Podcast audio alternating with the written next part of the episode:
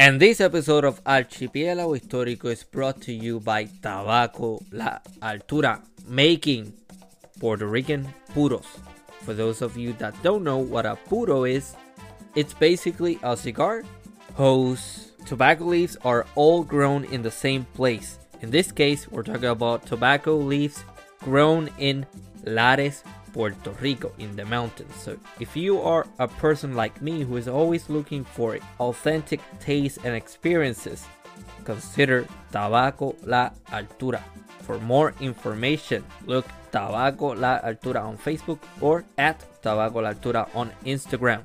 Remember that tobacco consumption must be responsible and considerate with your health. Thank you, Tabaco La Altura, for sponsoring this episode of Archipiélago Histórico.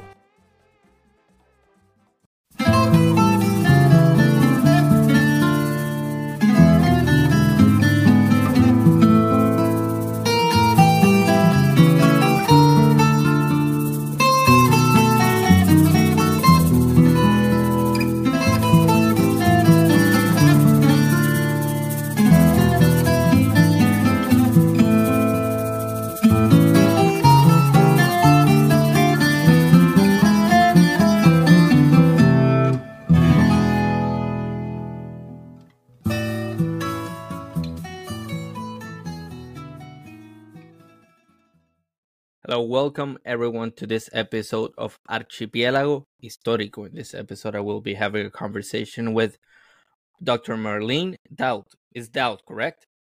Daut, yes. All right. Okay. So we'll be talking about a fascinating topic today, uh, and that is the intellectual history of the Haitian Revolution. Now, it is very important for me to do this uh, because, again, this is, well, this is a podcast about Caribbean history, and uh, there seems to be an awful lot of simplifications when it comes to the Haitian Revolution. The, I mean, I was one of those people who oversimplified this very complex process called the Haitian Revolution. To me, in the past, it was just, oh yeah, well, it was Toussaint Louverture. He uh, gathered an army, uh, fought the the French in Saint Domingue, and they became uh, the nation of Haiti. But no, so much more complex than that. So, to clarify those things, we're going to have a conversation today with Dr. Daut. Uh, so, Dr. Daut, for those of you know, for the people in my audience that aren't familiar with your works, can you tell us more about yourself and the things you're interested in? Um, sure. So, um, thank you so much for having me here, first of all. Um, I'm looking forward to this conversation. Um, so, I um, trained as a literary critic in kind of intellectual history. So, I, I do work on uh, literature, properly speaking, but a lot of my work for a long time is on pamphlets, abolitionist pamphlets, anti slavery pamphlets. Um, scientific, pseudoscientific treaties about race in the 18th and 19th century, that sort of thing.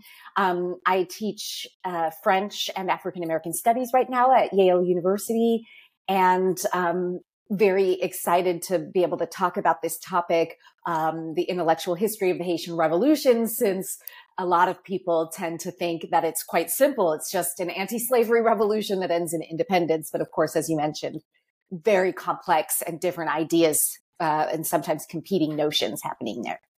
Mm, as I was reading the book, I was like, "Oh, okay. Uh, I didn't know this occurred this way." Or, "Wow, okay. So there's something called the Hommes de Couleur, if I'm pronouncing that right, which were uh, black free men who were also participating in the institution of slavery, and a lot of oftentimes were also victims of prejudice against them by yeah. the French colonists, and it was uh, there's a lot of uh, contradictions and a lot of uh, confusion and I don't know. Maybe you will help us go through this very complex process today. But I want to start with uh, when I read the first chapter.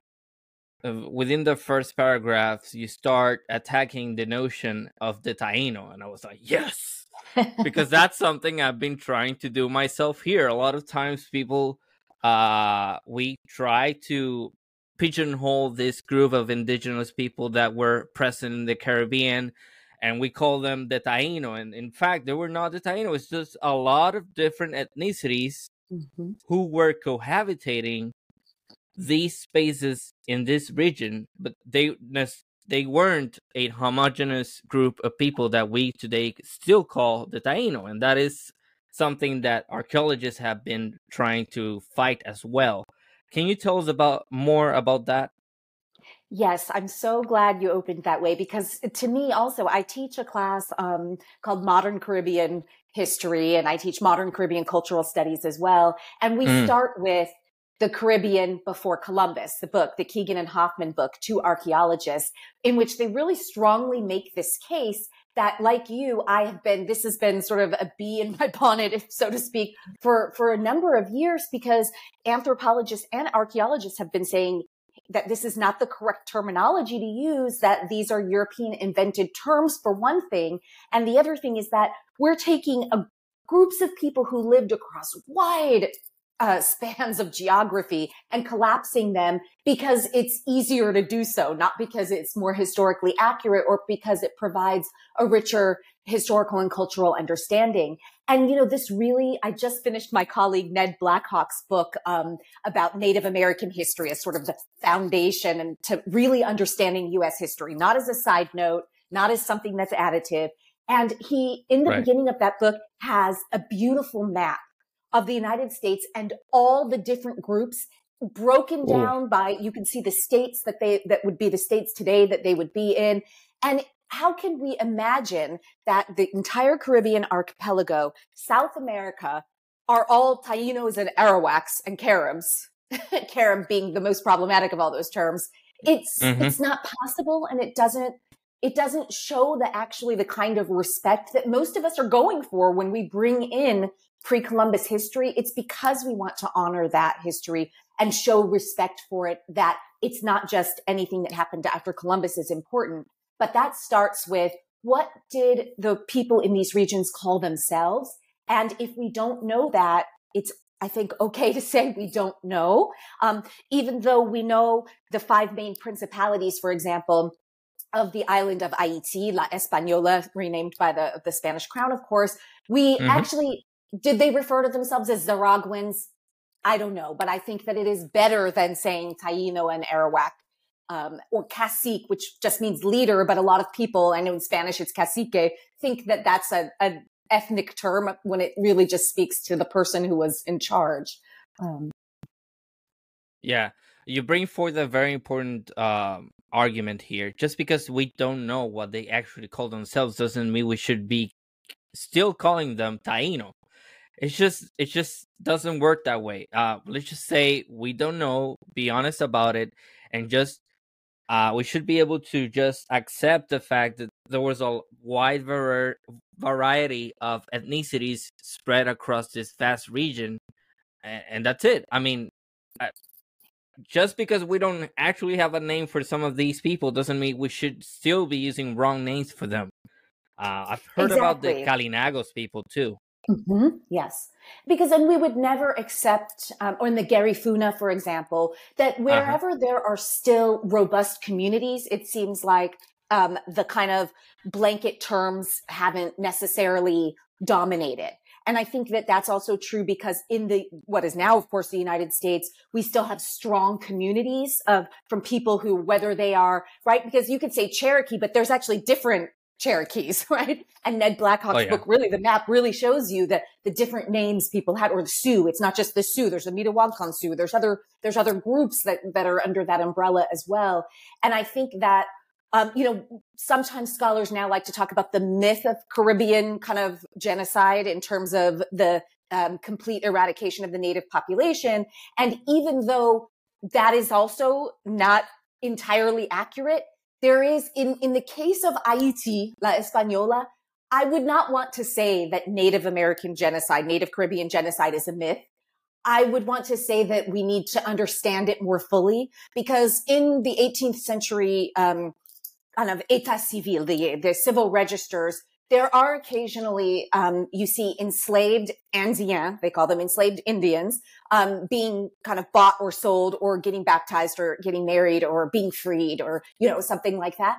But it is a really small amount. And when Haitian authors of the 19th century and other scholars afterwards talk about the disappearance of this native population, they mean the community. They don't mean that there was never any mixture in the blood and people going into DNA and saying that that's not what they mean. They, they say, look around and this beautiful civilization, a remarkable people who were living on their own terms is, is gone. And so we have a lot of, in terms of the indigenous period, quote unquote, a lot of re-education to do and a lot of learning, even me, all of us to do because what we've been taught is a kind of simplified narrative.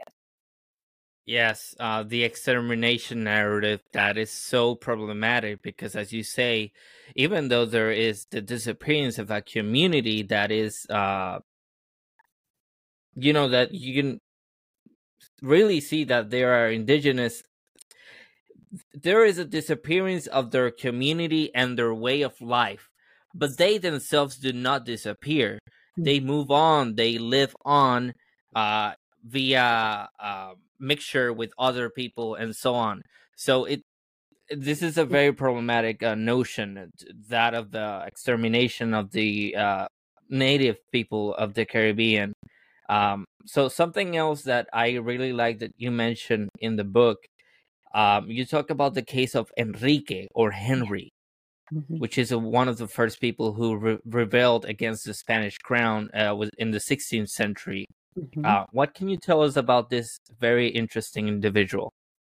Yes. So I've been interested in Enrique, called Enriquillo sometimes, and the Haitians call him Henri, um, I, for a while, uh, because because principally the 19th, 18th, and 19th century Haitian intellectuals who are kind of the focus of the book to, in a certain sense, in that I want them to tell the story of the Haitian Revolution and what would that mm-hmm. look like from their perspective and, and what notions would we gather and, and understand more fully.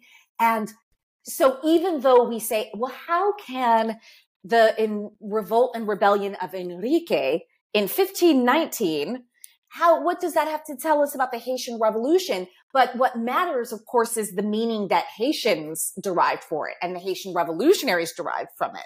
And the meaning they derived from it was that revolt and rebellion has always existed on this island, that anytime we compromise with authority, uh, what I call in the book constituted power, that it's not going to lead to actual freedom even though it might lead to emancipation. And that's what happens when, with the case of Enrique. He uh, signs this quote unquote peace agreement, or in modern parlance, we call it Maroon Treaty, but it was a peace agreement in its era in which it was, you don't attack us, we don't attack you, you can go into these mountains here and live apart.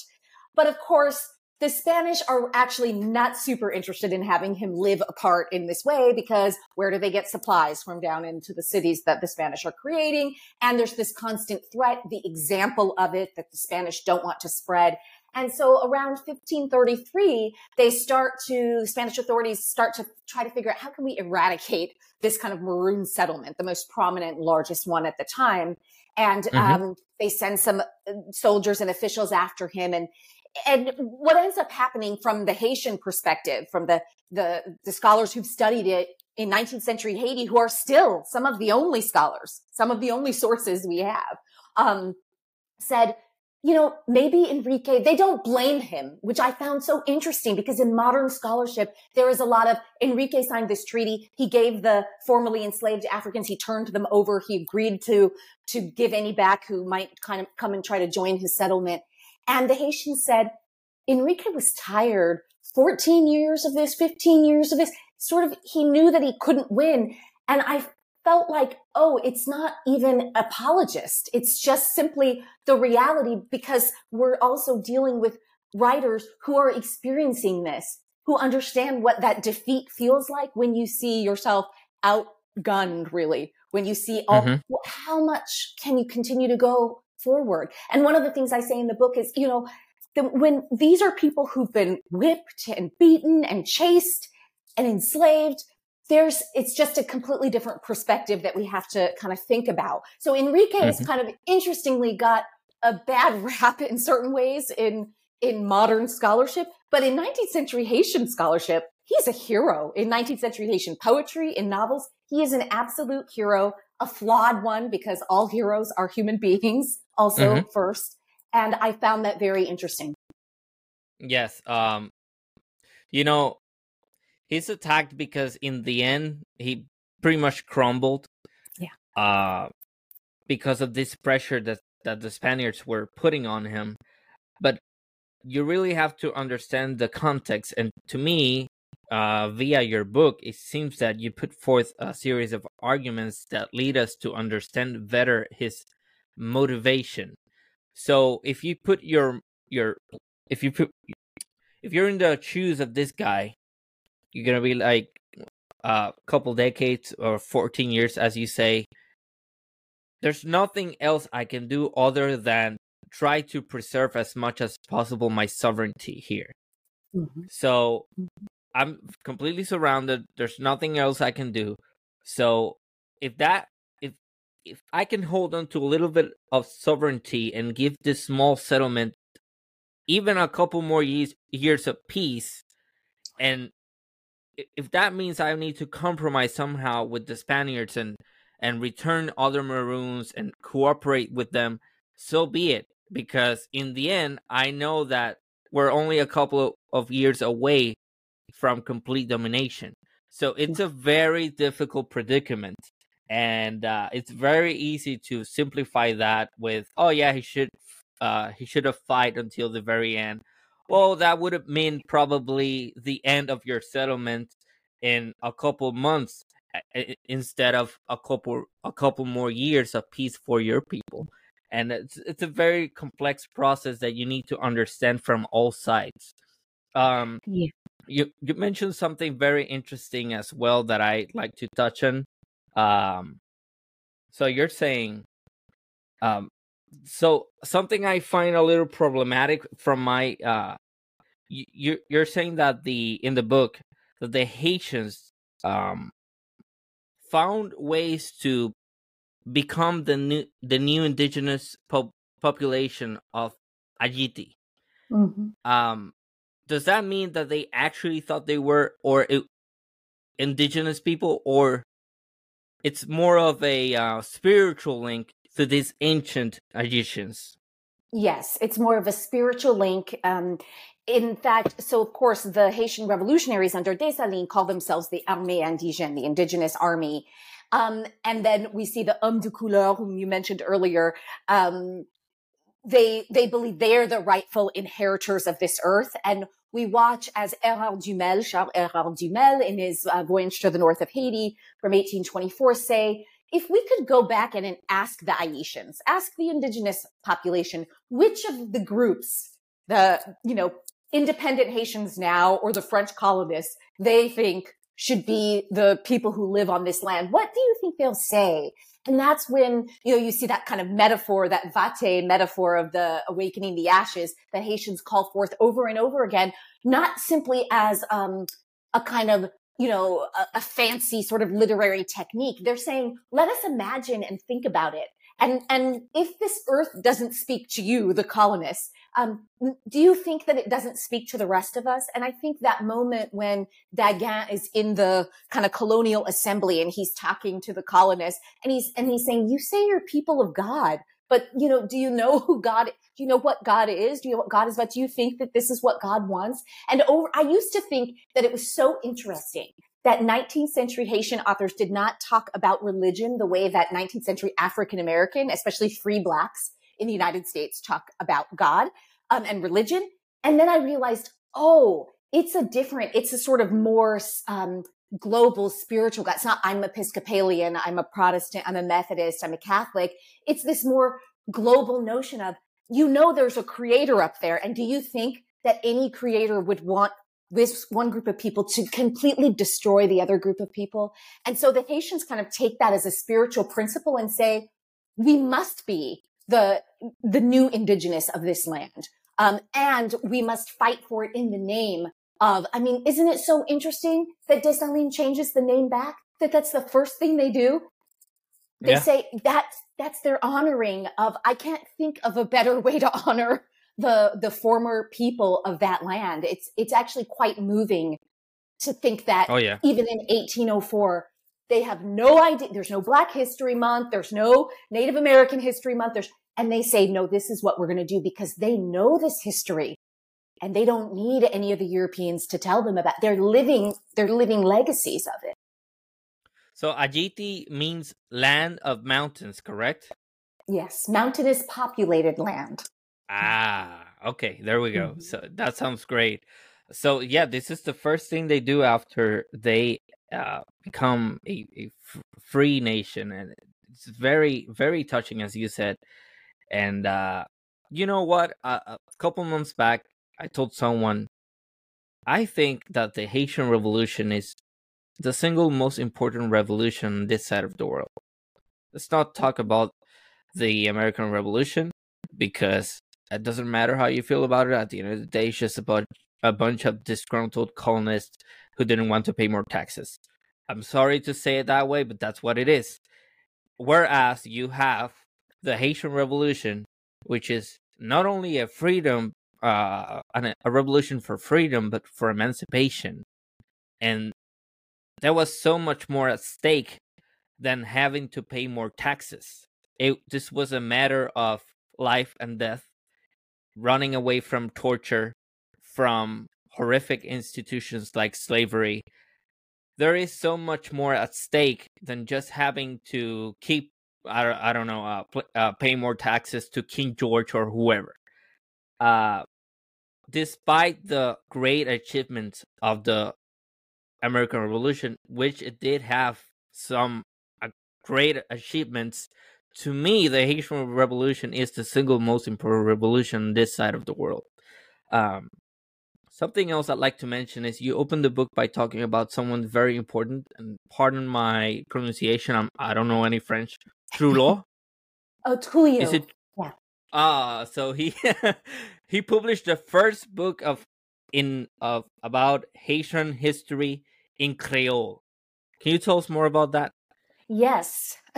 so this book uh, by Michel-Rolph Trouillot, who is most famous for his book Silencing the Past, Power in the Production of uh, History from 1995. But earlier in the late 1970s, 1977, it came out, he published um, the first, what's considered kind of the first full length history of Haiti written in Haitian Creole. So not for school children, not for, for just a, a kind of general history. And it was called mm-hmm. Ti dife boule sou istwa Ayiti. And as I talk about in the book, there's different translations, but I, I say, you know, most literally, we could think about it as burning debates in Haitian history. It's recently been um, translated and published in English as stirring the pot of Haitian history because there's a kind of instigator, the guide I talk about um, who's meant to pose questions to his interlocutor about Haitian history. And um, the book is remarkable because unlike Silencing the Past, which most people associate with the history of the Haitian Revolution, even though you're not going to get a kind of full play by play of the Haitian Revolution, nor are you going to even get a necessarily an understanding of its main actors.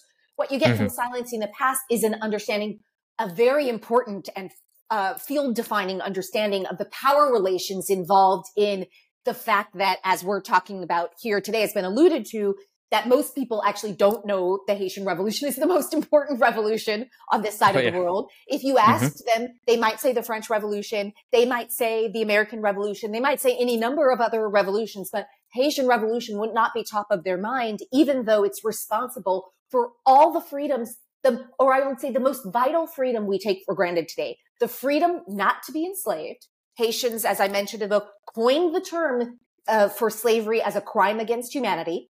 The mm-hmm. French mm-hmm.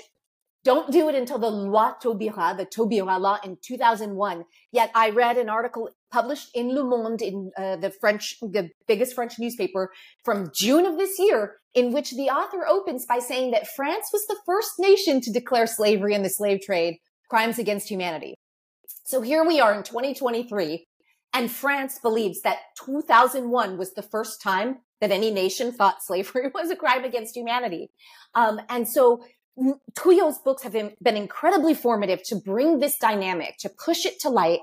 Um, many scholars are really, you know, if you could be a Foucauldian or a Derridian or something, they are Trulloans. They are operating from the place of not um, let's repeat that argument over and over again, but let's show what we're missing when we don't understand the Haitian Revolution in its full complexity.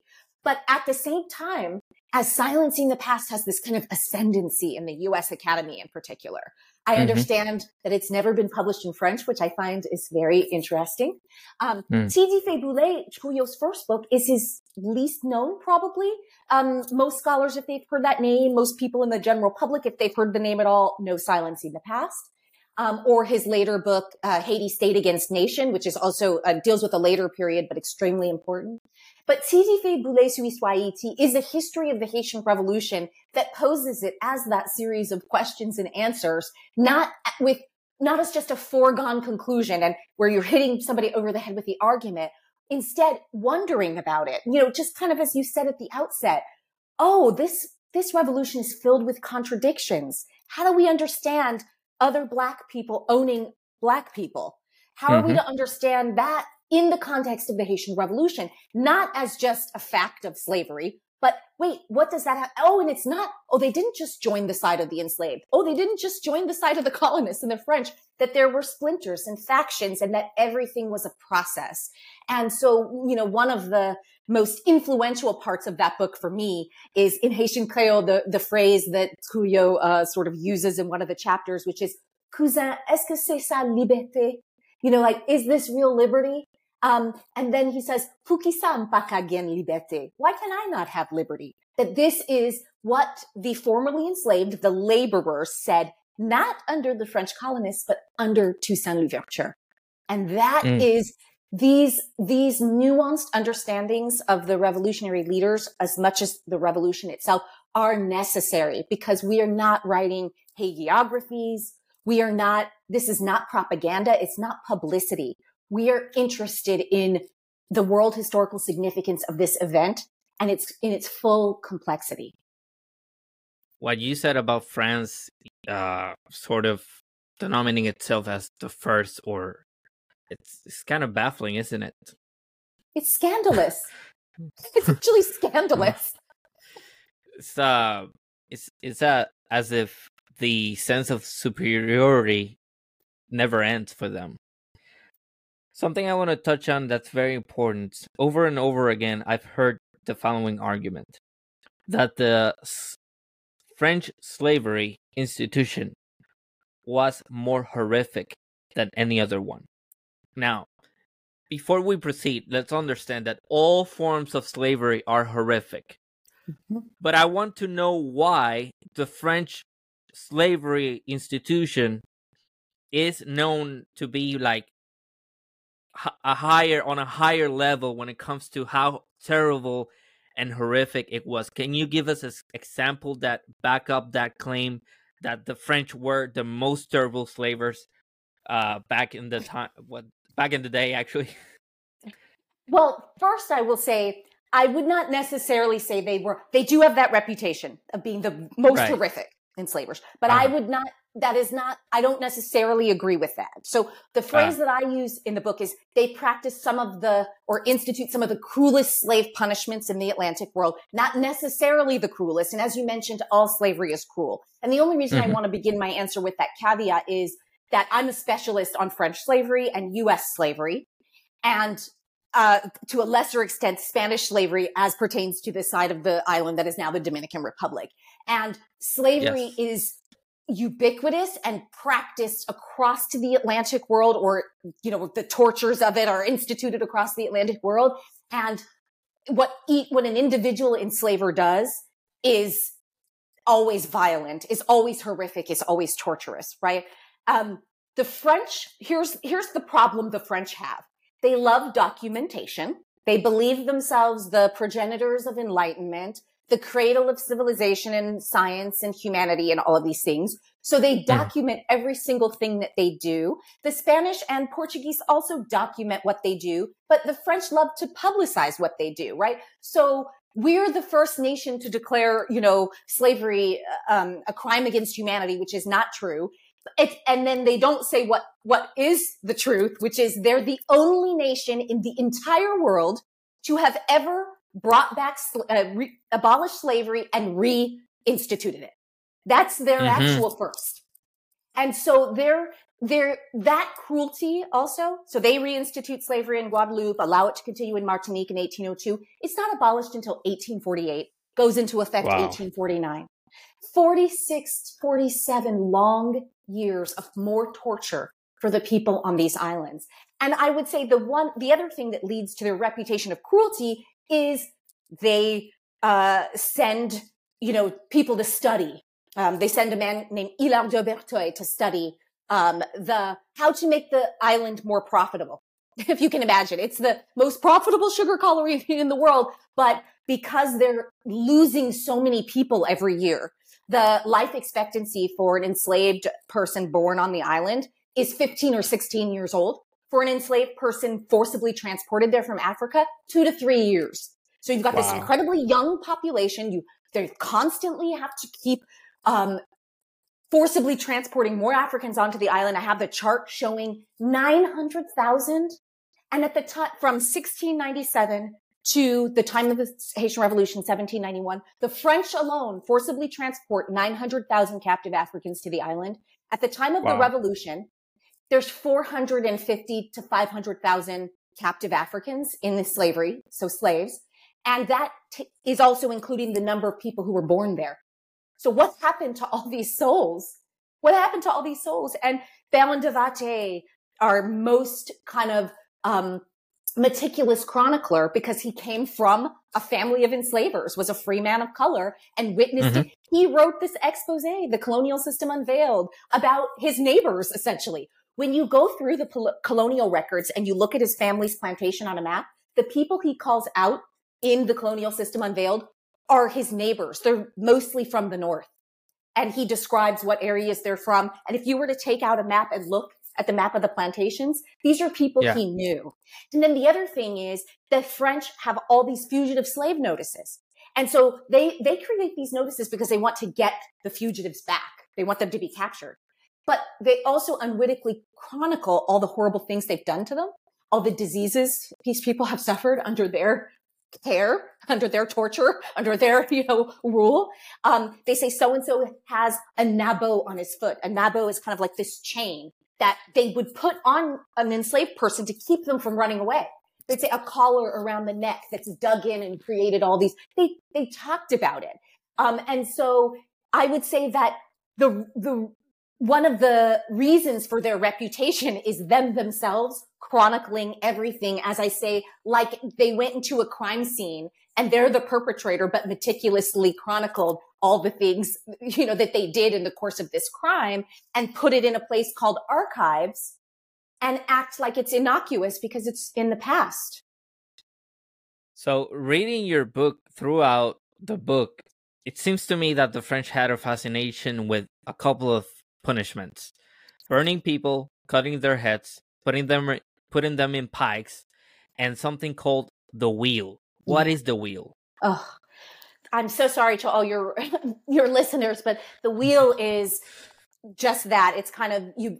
It's not a crucifixion, but you kind of lay the person out and they whip them and crack them and beat them. And as you mentioned, if, if you read the book from the Vincent Ogé and Chavannes punishment, probably the one of the most detailed that we have, um, you're supposed to do this until they die. Um, you leave them there.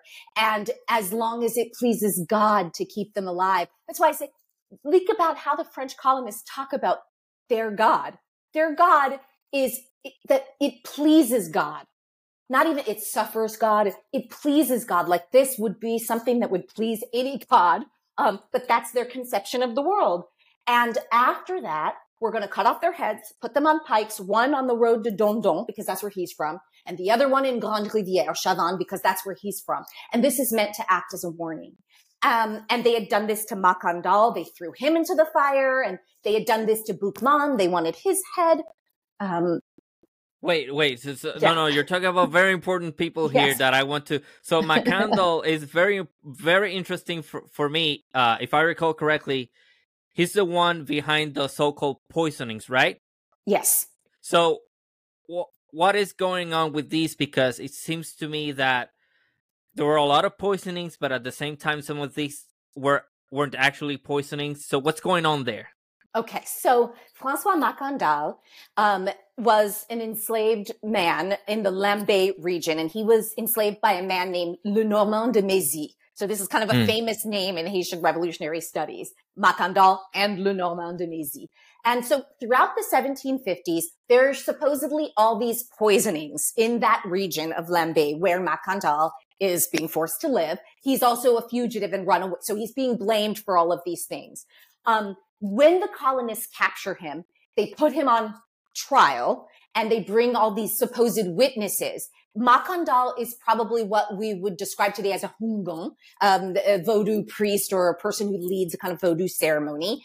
And so he's yes. been making these um, packets. And in the packets that, you know, the historians call fetishes or fetish, but in these packets supposedly are phosphorific elements from nature, locks of people's hair, babies' breath. I mean, just all of these things. The, the Europeans are the ones who record this. So if I'm, I sound like I don't believe it, it's simply because it's filtered through their very, as you see it from the book, paranoid mindset of anything they don't understand is like wicked and witchcraft. And they call him a sorcerer at the time. And in fact, uh, that's what they put on his uh, sign that they make him wear after they've convicted him. Um, so in mm-hmm. January of 1758, they decide with all these testimonies, supposedly of his conspirators who are also in jail, and they keep interrogating them, the French, over and over, basically until the people say what they want. So they, oh yeah, sure, he's poisoning lots of people. When the reality is, as a new book by John Garrigus is, I think, going to strongly show, uh, it's called A Secret Among the Blacks. The reality is they were dying from disease. There was anthrax poisoning. There was yellow fever. Obviously, there were arsenic in the water. There was all kinds of epidemic disease, smallpox, things that still kill to this day. Um, and that mm-hmm. probably the majority of those people were dying from those diseases and that Macandal, the historians have concluded, probably never poisoned anybody. Um, yet mm. the French colonists put him, they said, we're going to burn him at the stake. So in Haitian oral history, Macandal does not get burned at the stake. He transforms oh, himself oh, yeah. into a mosquito yeah. and flies away. Um, but the thing is, when you look into the story, first of all, when Macandal was arrested, he told the authorities, you can't kill me. I'll just take on a different life form. And I find that so revolutionary because what I say in the, we, you know, Macandal's rebellion, his rebellion is against the system of death of French colonialism. Like, you can't kill me because you cannot kill my soul. You can't enslave my soul. And that's why he was a maroon and a fugitive, uh, living in the mountains. And, um, so when he, they throw him into the fire, he jumps out of the fire. So he's on fire and he jumps out and the officials are so afraid of him that they tell all the, you know, kind of owners, so the enslavers to take the people they've enslaved away so they can't see mm-hmm. it and they execute him. But the enslaved are like, see, you can't kill him. And as much as the colonists tried to convince them afterwards, no, we really did kill him. They didn't allow any of the enslaved people to witness the execution that was supposed to deter them from wanting to rebel. And so then you see after that, that if rebellions and poisonings happened after Macandal, the French create them they start cra- trying to arrest anybody, accuse them of all manner of crimes on flimsy evidence. And this is another one of those things. Salem witch trials. No, let's go back to 18th century Saint-Domingue. Look at this. This is, they literally put these people on trial, forced them to give this testimony and then twist it in all manner of forms. And the mm-hmm. number of people they executed and jailed is just astounding on a simple suspicion, on a simple whim. Um, and, and so then that was the sort of famous impetus, that name after that. It's the name of a dance. Um, anybody who got, who took that name because the name is actually given to the person who is the kind of houngan. So it's a sort mm-hmm. of general name. It's not actually necessarily his name. It's the name that the other enslaved adherents you know, gave to him for his spiritual following. So other people mm-hmm. had that name and anyone with that name would ter- it just terrified the French authorities. They created all these phantoms and ghosts. I say they awaken the ashes themselves constantly. They terrify themselves with their kind of crazy evil machinations, you know, and their imaginations about what the enslaved, the people they are enslaving might do to them in retribution. Hmm. Who coined the term uh, racism? So um, Charles Hérard Dumesle in Voyage to the North of Haiti from 1824. I want to stress that because if you look in the Oxford English Dictionary, you're going to get dates from the 1830s. If you go in the French case, you're going to be in the 1890s, Spanish case, the 1880s.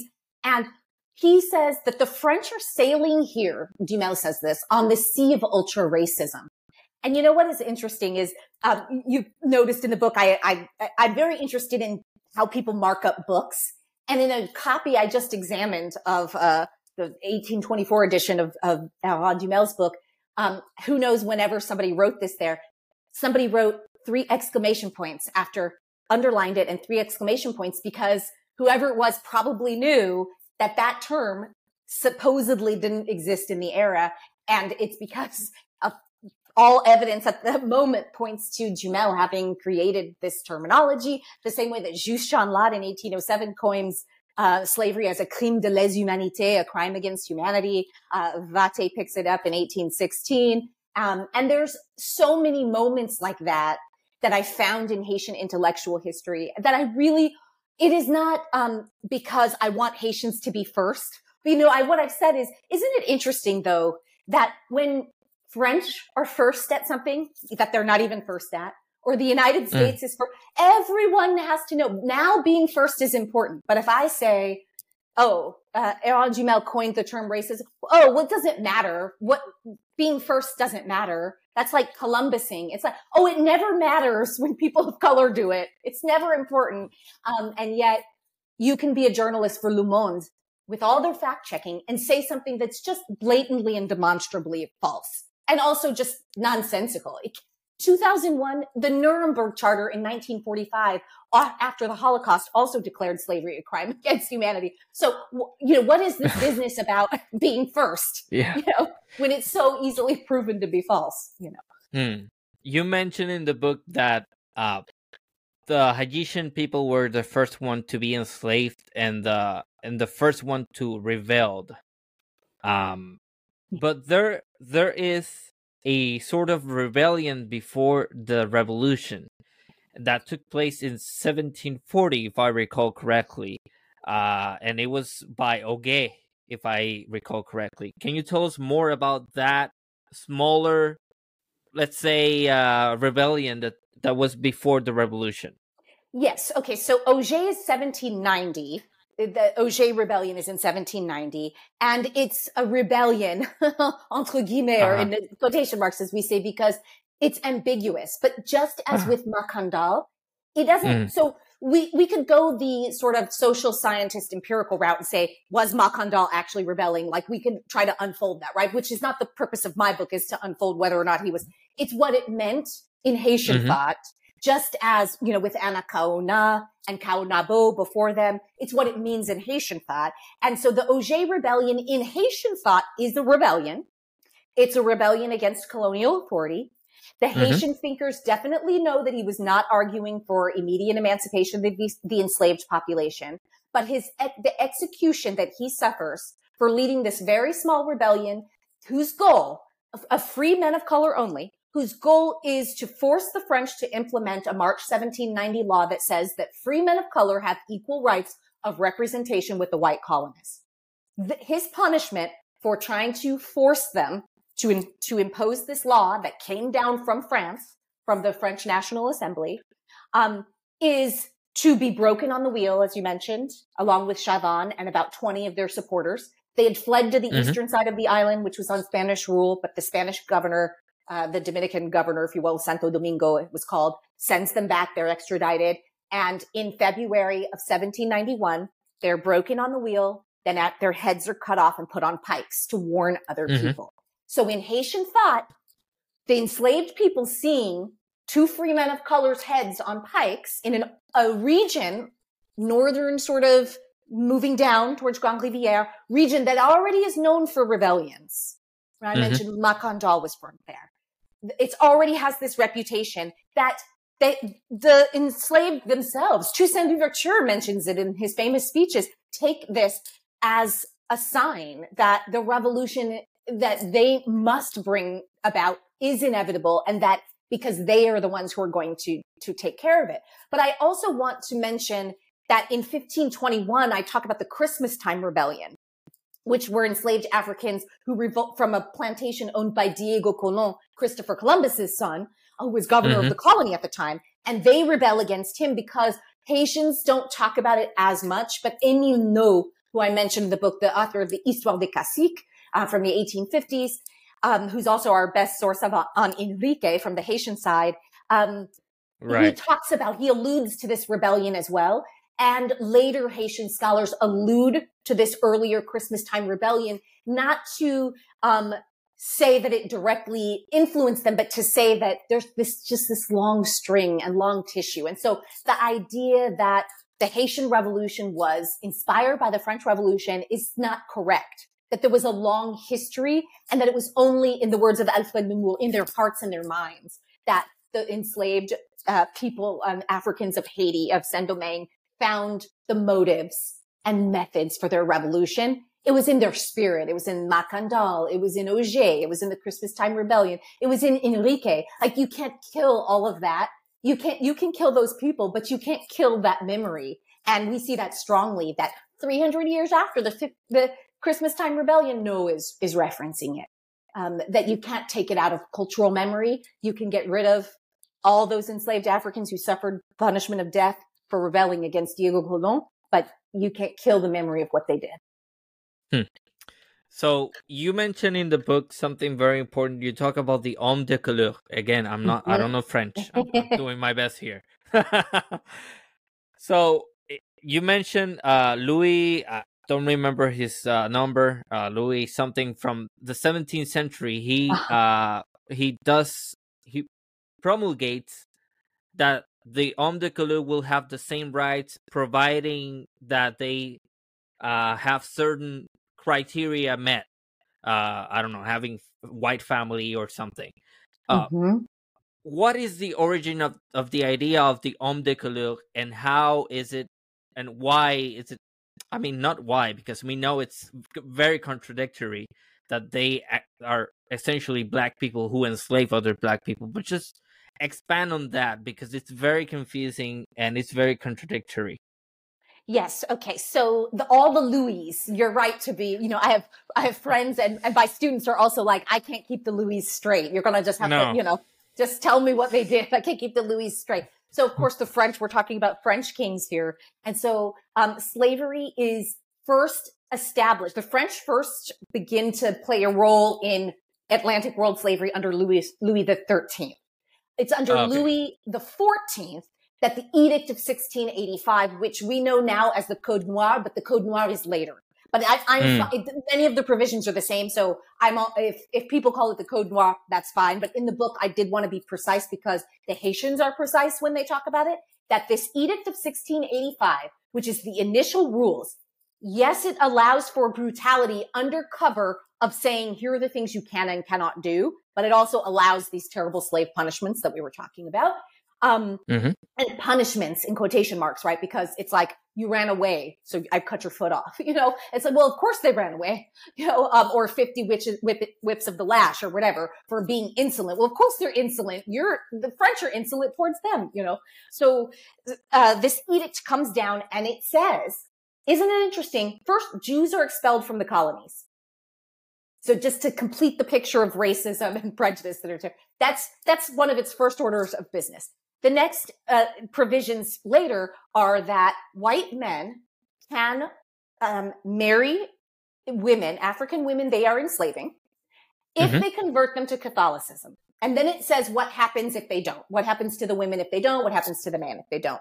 But this is really important in Haitian thought because that's the origin of all the hommes de couleur. So the hommes de couleur are um, originally men of mixed race, uh, white, and African, white European, white French and African, or sometimes white Spanish and African, uh, depending on where the mm-hmm. where the person came from, where the colonist came from, but mostly in that part of the island, white French and African, West African. And then they have children. And those children, because the mother's now free, because the Edict of 1685 also establishes the womb law for Saint Domingue, follow the condition of the mother. And then when those children have children, so now we're going to go into the 18th century, when those have children have children and those children have children, they'll be free. And so mm-hmm. a racial terminology crops up to describe, that's how we get mulatto, quadroon, octoroon, all these definitions for these intermixtures, even though they're, of course, never as pure as just that. Um, mm-hmm. So that population inherits slavery, not the condition, but the fact of being enslavers from their white fathers. And as time goes on, even from their mothers of mixed race, like Vastey, whose mother it has a father named Pierre Dumas, who's one of the richest planters in Marmelade, in that in the northern part of Haiti. Um, mm-hmm. And so this this ends up being um, a complication for the revolution because you have a group of people who are going to experience color prejudice at the hands of the white colonists, but who are also themselves colonists. So Julien Raimond calls at first, you see, they're saying we're the American colonists. Isn't that interesting? In 1789 into the 1790s, we're the American colonists. Oh, it's only later when that connotation begins to change and have a more negative connotation to colonists that we see that terminology um, fall away. And in the beginning, the free men of color are primarily interested in their own rights. Hardly any of them want uh, slavery to immediately end. Those who do mm-hmm. are more anti-slavery, like Julien Raimond, usually ended up living the majority of their lives in France. But even he, as we see, oh, I would never, ne- never has a historical figure perhaps disappointed me more because, you know, you want them to be better when you see their ideas and why couldn't you take it to that next step? And he could only ever get to gradual emancipation in his mind. And he was never behind the revolution. He accepted the revolution once it happened, but he was never a proponent of it. Yes. Um, even, even Louverture, uh, to the dismay of many people, he wasn't talking about freedom from France. He was talking about emancipation, yeah. free and French. Yeah. So the what we know as the Haitian Revolution didn't necessarily start as a movement to become independent from France. No, it was more about emancipation, but later it transformed and it became also a free, mm. uh, a movement towards the freedom of the nation from uh, France. Um, what happens after the the French Revolution? Because we're talking about égalité, fraternité, and what what is the other one? There's just three. Um, you cut out for a second. So no, no, it's a uh, fraternité, Liberté, égalité. égalité. Ah. Is that fraternité? Yes. Yeah. Yeah. So, so we're having we're having a lot of uh, legal maneuvers from the French colonists saying liberté, all that stuff, but that doesn't apply to black people. Yes. So what what's going on there? Oh, has there ever been a bigger historical contradiction? Free and French, right? Because you know, um, you know, sometimes I say there's there's parts of the book that are kind of the Haitian history of the French Revolution, right? Because they say, let us think about it, let us deconstruct this for a moment. So in 1789, the French decide that they're no longer interested in kind of absolutist monarchical rule. They create the Declaration of the Rights of Man and the Citizen. And one of its most famous articles says that you have the right to liberty, security, and resistance from oppression, and among other things. And to the French, they're thinking, uh, to the French colonists, oh, this, this document is responsible for all the ills that, uh, you know, Ogé's rebellion, for example, for slave revolts and rebellions, for the ensuing Haitian revolution. Um, when in fact that document from July of 1789 ha- is is used by the French colonists to say, um, no, these things only apply to white French people. And in order for them to continue to make this argument, because they have an illogic, but their logic is possessed with just enough rationality to know that if they say that the hommes de couleur libre are men and they are French citizens and this applies to them, then how mm-hmm. would they justify continuing to enslave people? Would you have to say this mixture of blood and, you know, they've tried, they've tried some of these things in their laws before. Um, but it, it is so illogical that the only thing the French colonists can do is to say no, no people of color at all with any African ancestry. And that's when Julien Raimond, the free man of color I keep mentioning, who was, he kind of styled himself as the spokesperson for the rights of the free men of color, loses his mm-hmm. mind because he says the French, if the French Revolution is about getting rid of feudalism, right? To say you're not a lord and a duke because your parents were, and because your parents were, and because your parents were, then they're saying that is a feudal state. Really, Clement says, if you say if I have any African ancestors at all, then these rights don't apply to me, then you've created a great kind of racial feudalism that I can never ever get away from, no matter how mm-hmm. white my skin might be. And, you know, he stresses my father and my grandfather and all my grandfathers were white.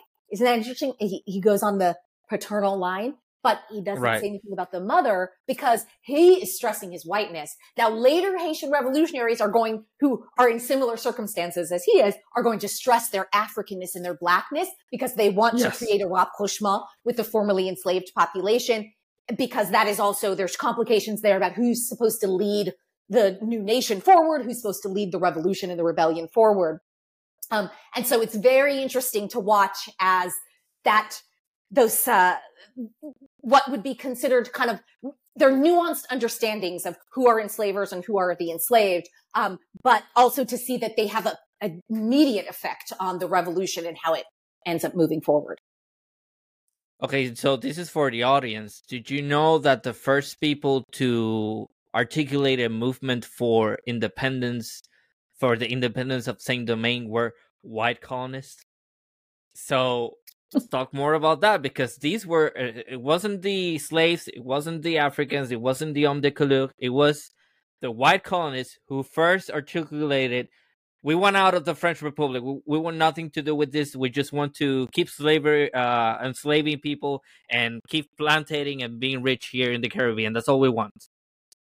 And the reason for that again is so much illogic throughout this time period, but possessed again with just enough rationality to see that you can't say the Declaration of the Rights of the Man and Citizen and then continue on with slavery in perpetuity because already you had the pamphlets of Bremont, you had Ogé's revolt and rebellion. On August 1791, you have wide scale slave revolt and rebellion breaking out. Now the French have to, the French colonists and French authorities are negotiating with Biassou and Jean, uh, Jean-Francois and other, and Boukman until they kill him and other leaders, other leaders of the slave revolt and rebellion, right? So the white French colonists cook up this idea of how to save the colony, which means always means to save slavery, to keep slavery. Mm-hmm. We'll mm-hmm. become independent like who? The American colonists, the British North American colonists. And I want to stress this because Nicole Hannah-Jones got so much crap for saying that the American Revolution was in part about preserving slavery. And mm-hmm. even though I don't necessarily want to wade into that debate here because I don't think that it, I don't think it matters in this because what matters is what how it appears in Haitian thought. And in mm-hmm. Haitian thought, the French colonists, because that's what they said, wanted to be like the North American colonists, break away from their mother country so they could keep slavery. So I'm saying in the era, there were many people who read it that way and wanted to emulate it, not for the freedoms and democracy it sets up. Absolutely the opposite. The, the white French colonists do not want a republic. They want the opposite of republic. They want royalism to continue. But because it's a particular context, unlike with King George III and the British North American colonists, the best way to preserve slavery for them in their minds is to go back to the kings who instituted it. The Bourbon mm-hmm. kings who, who, who made it happen. Louis the 13th, as I mentioned, Louis the 14th, etc. That's the best way. And so yet most people think that independence was always this liberatory thing. Even on the US side, and what the 1619 project showed is um, there's a blip here in this narrative because it doesn't make sense. If it was really all about liberation, which is what I point out in the book, the American colonists could have ended slavery. 1789, 1790, they're ratifying their constitution. The French did it in 1793 and 1794. We're not that far. It was not an outlandish, crazy idea. It was Vermont, the state of Vermont, as it's reaching statehood is putting in measures for this is we're going to be a free state. It was not a crazy idea. They didn't do it because they didn't want to do it. And so to follow in that vein, the white French colonists of Saint-Domingue had an independence movement that was crushed by the French state and with the help of the hommes de couleur who met back to the free and French problem don't want to be free of France. They want to be free of the white French colonists. And those are different things in their minds at the time. Right, right, right. I want to make a comment um, because earlier you mentioned the wheel and how these people who were punished or executed were being executed until God wanted them to be uh, tortured or whatever. Now, keep that in mind because there has been a lot of demonizing of the religion of voodoo. Oh, yeah. Would you be a Christian if your ancestors died because the Christian God wanted them to suffer so much? It doesn't make any sense. So mm-hmm. I I want to touch that because it, it, and even from the uh, Dominican Republic side, voodoo has been so demonized. It is just these people believe in the devil and so on. Can you tell us more about what voodoo actually is? So voodoo in voodoo, there's a bon Dieu. Um, uh-huh. Bon Dieu, I talk to a lot of scholars of religion like Lewis Clorméus and Liza McAlister because I'm because I'm not an expert on voodoo and I want to understand more and more always. Yes. And the bon Dieu of voodoo is the bon Dieu of everyone. So the white God is a false God. The white French God, the one they're praying to, who likes for people to suffer, who wants slavery to continue, is a false God. So as you mentioned, it isn't even about why would I follow Catholicism? Why would I follow you? You are the prophets of slavery. You're not the prophets of freedom. Um, you, you aren't priests uh, preaching freedom and absolution and salvation. You're preaching my sub- subjugation. And so they say, bon is the one God, the true God, and he wants freedom for everyone. So, as you mentioned, the white French colonists and later other people, other actors, including in the Dominican Republic in the United States, where they call it voodoo, of course, right? Instead of vaudou, um, turn it around and say they want to kill all the white people. They hate white people. The, the French are constantly involved in these perversions where they think that because they think a certain way, that the people they're doing that to must think the same way, but with respect to them. So if we want mm. to kill them and enslave them, if they get into power, they will want to kill and enslave us. And isn't it interesting to see that over and over the revolutionaries say, no, we want to share this earth with you. Toussaint Louverture you could either think that he was weak or you could think he was too much of a compromiser. You could think he'd made mistakes or he was naive, but he constantly said, we'll, we'll share this earth with you. We'll share the profits from free labor, free hands with you. But you can't kill us.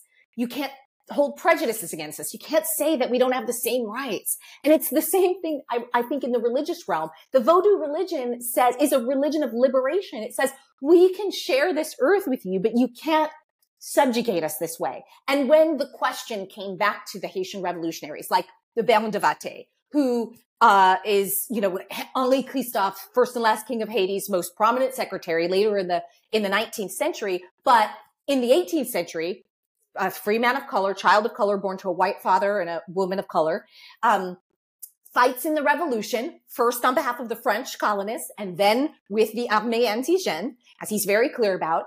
And he says, you know, we, we could have all continued on. We could have been free in French, but who came along? We could have shared religious fruits. We could have done, who came along was the destroyer, Napoleon Bonaparte, who doesn't want to share the earth with anybody, gets himself excommunicated by the Pope from the Catholic Church. Even they don't want him. Even they reject him. And so the Vodou religion is really about saying, as per the Bois Caïman ceremony, etc., that if we had to use violence to get what we want, it's the violence of getting rid of the false gods and our destroyers. And so that's what Vastey says in one of his later works where he's, he basically says, is there, can you really blame us for using violence? It's like the Fanonian argument before there was Fanon. Like colonialism is violence pure and simple, and it will only yield when confronted with greater violence. And that is perhaps one of the most uncomfortable truths in a world oh, yeah. that tended to exalt the quote unquote peaceful abolitions of the Great Britain and the United States, which were not peaceful, obviously. Mm-hmm. Baptist War, the Civil War, all of these things. That the emancipation mm-hmm. happened in a legal room does not mean that it was peaceful that the mm-hmm. process mm-hmm. that brought it about. Yeah, absolutely. I totally agree with that.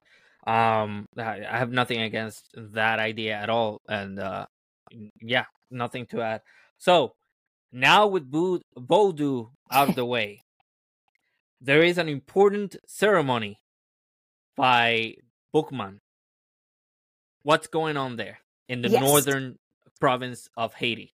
Yes. Okay. So in the northern province of Haiti, in an area called Morne Rouge, and this ceremony, there's two different ceremonies technically. So we call it the Bois Caïman ceremony, but what we understand now are that there are two different ceremonies. So there's a planning Yes. ceremony around August 14th in Morne Rouge, and then there's a later ceremony in these kind of woods called Caïman that happens about a week later or so. And that is where it's at Morne Rouge, that earlier ceremony, August 14th, heralded as the Bois Caïman ceremony. And I'm fine with that because the terminology is, is important for sort of understanding the sequence, but not necessarily for what happens after it, because what happens after it is, um, you know, Bois Caï- uh, at Bois Caïman or the Morne Rouge Assembly, Boukman Dutty, who's believed to have been born in Jamaica, he gives this Yes. speech to a crowd of um, representatives who've been sent from different plantations because the planning has been going along for a while. And he basically says the God of the white man calls us to commit crimes. The God of the, the black man wants good works from us. We need to band together and we need to get our freedom and then we can promulgate those good works. And so the reason that when, you know, I was answering the question about Vodou, I didn't talk about the loi and the spirits is because I want to remain in historical context. And at that particular ceremony, no, there is no mention in any of the records we have of any of the other lois. So we have Papa Legba, Damballa, Ezili, etc. And those are um, modern Vodou, which is probably, uh, you know, according to the to the scholars, related to these earlier spiritual practices. But even calling it Vodou, Lewis Clorméus and others have pointed out, is a little bit ana- anachronistic. But it but it's okay in the sense of because it helps us to understand, you know, kind of what we are to learn. And what we are to learn from this ceremony is that the god of Vodou, the, the god of the black man, is the, the true god, as I mentioned. And so about, um, about 10 days after that ceremony, the August 14th ceremony, um, Yes. the Haitian Revolution begins. And so some place it on the, there were some smaller conflagrations before that, starting as early as August 21st. So I say the third week of August, but the 22nd, and then the big one, the 23rd, the night leading from August 23rd to the 24th. The revolution breaks out and Boukman is one of the early leaders of the revolution. And for that reason, the French colonists and French authorities put a bounty on his head. And a man named Michel brings the head to the colonial assembly. And it supposedly has this sign on it. And they describe it in very lugubrious terms, the way his face looked. And they're very happy. And he gets this huge sum of money for doing this. But, um, luckily for the revolutionaries, they are not deterred by this. In fact, incur, just like with Ogé and Chavannes, it's often the punishment quote unquote, the execution that makes the revolution, that propels the revolution forward. And so Jean-François Biassou, Toussaint Louverture, other leaders take the helm. And as we've been discussed, they initially tried to negotiate with French authorities, with French colonial authorities, but the authorities are so adamant that they will never give rights to the free people of color that um, including these revolutionaries who've de facto freed themselves because they're not going back to slavery you know, some of them, Biassou and Jean-François are willing to compromise a little bit, um, in the vein of Enrique. Um, but Mhm. Toussaint Louverture is no. And the other problem they have is the enslaved from the Northern Plain are in open rebellion and it is spreading fast. And those individuals have no intention of going back to slavery. So even as the leaders are sometimes open to compromise, the mass population, which those leaders acknowledge in their letters to the authorities, they say, we are not going to be able to force it will take a long war to force them. Here's some compromises we can put in place in the meantime. And the french colonial authorities are we don't negotiate with black people. We don't negotiate with former enslaved people like absolutely not. And so in Haitian thought, they're the ones who make the Haitian revolution, the French colonial authorities as big as it gets because they're so um, wedded to white supremacy. They're, it blinds them to everything else, to every manner of reality and compromise and any other way forward and made essentially the Haitian revolution inevitable and its war for freedom and independence.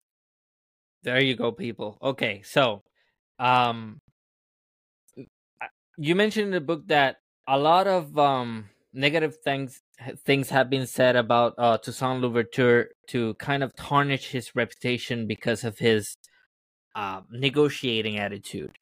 Um and and you push back on that.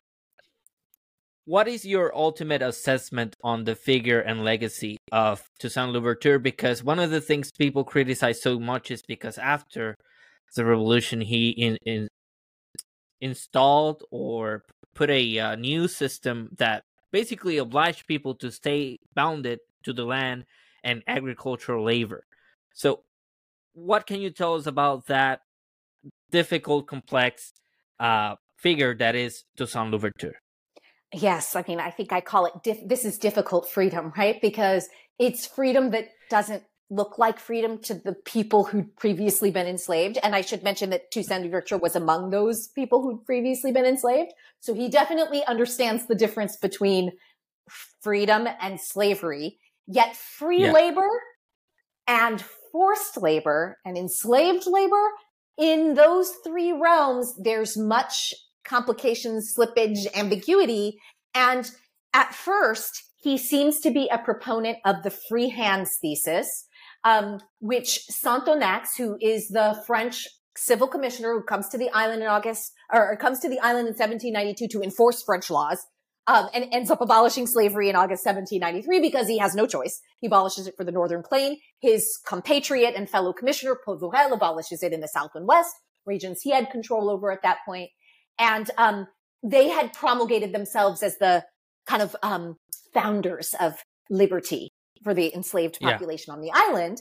Toussaint Louverture is the rival of this idea and is, and he has a rival himself as well, a man named André Rigaud and Julien Raimond, who I mentioned. There's a lot of people who think that they're the author of liberty on this island. Um, but Toussaint Louverture is the one we're concerned with because he is the one who becomes governor general of the colony, um, for life. He, uh, his council gives him that title and he takes it.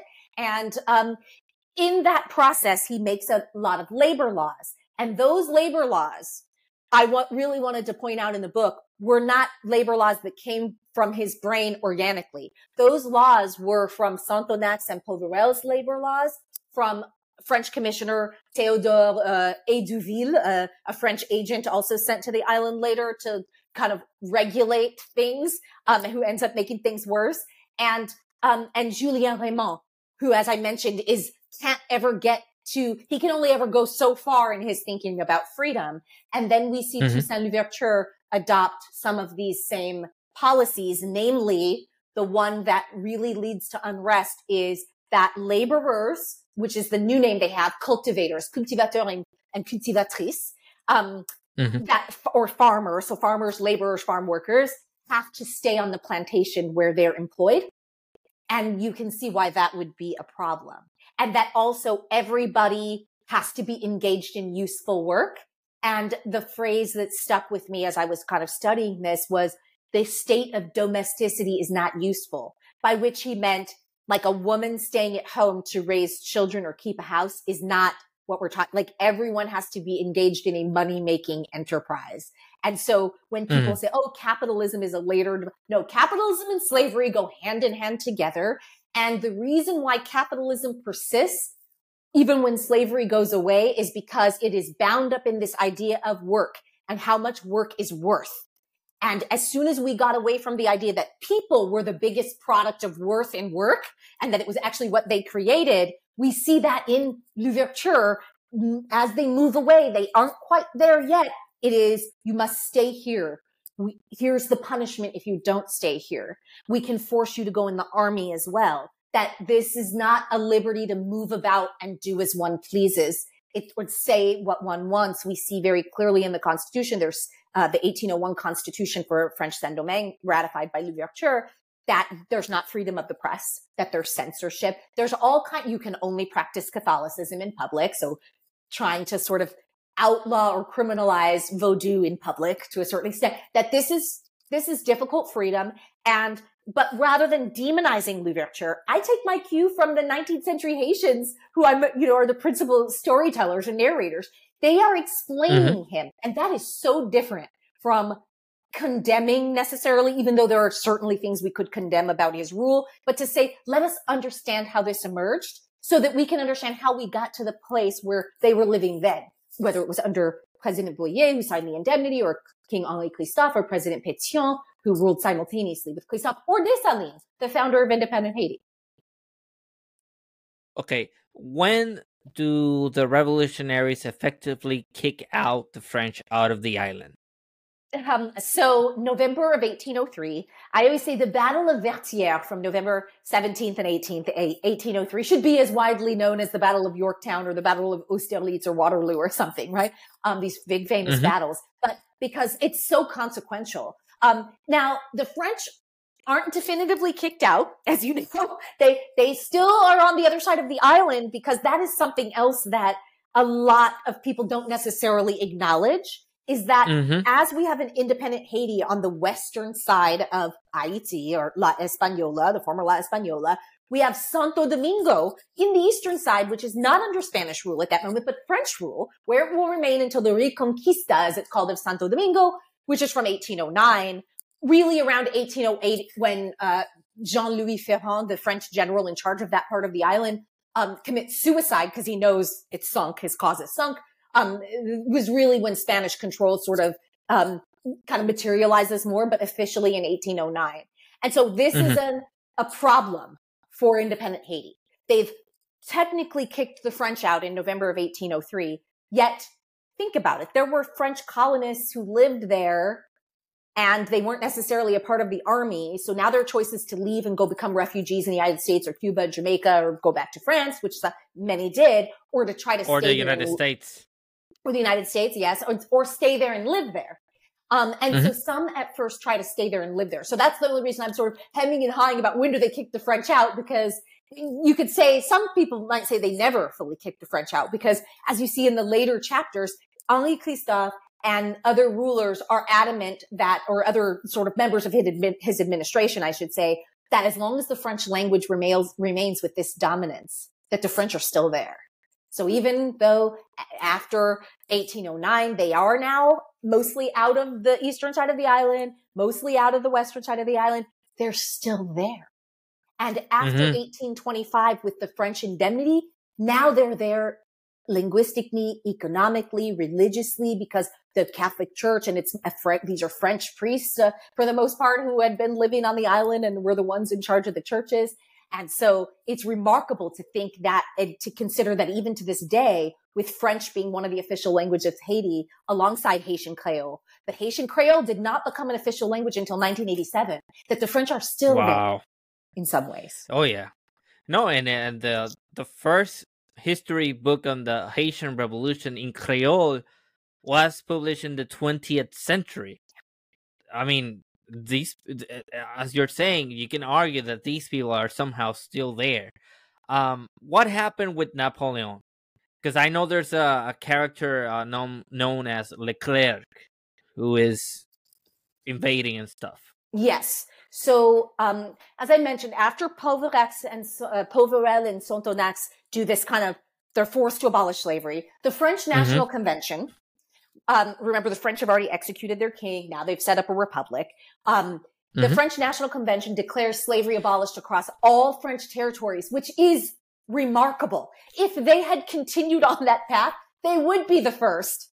Yet Napoleon came along and he made it its mission to restore slavery. So he helps overthrow the Directory government, which had replaced the Jacobins in 1799. They overthrow that, create uh, this consulate. So he becomes the first consul and under mm-hmm. his rule, he sends his brother-in-law, General Leclerc, along with another general whose name is hated to all Haitians, General Rochambeau, the son of the French, a Frenchman named Rochambeau who fought in the American Revolutionary War, um, to the island to reinstate slavery and get rid of l'ouverture. So in those instructions, those secret instructions, you're going to get rid of l'ouverture.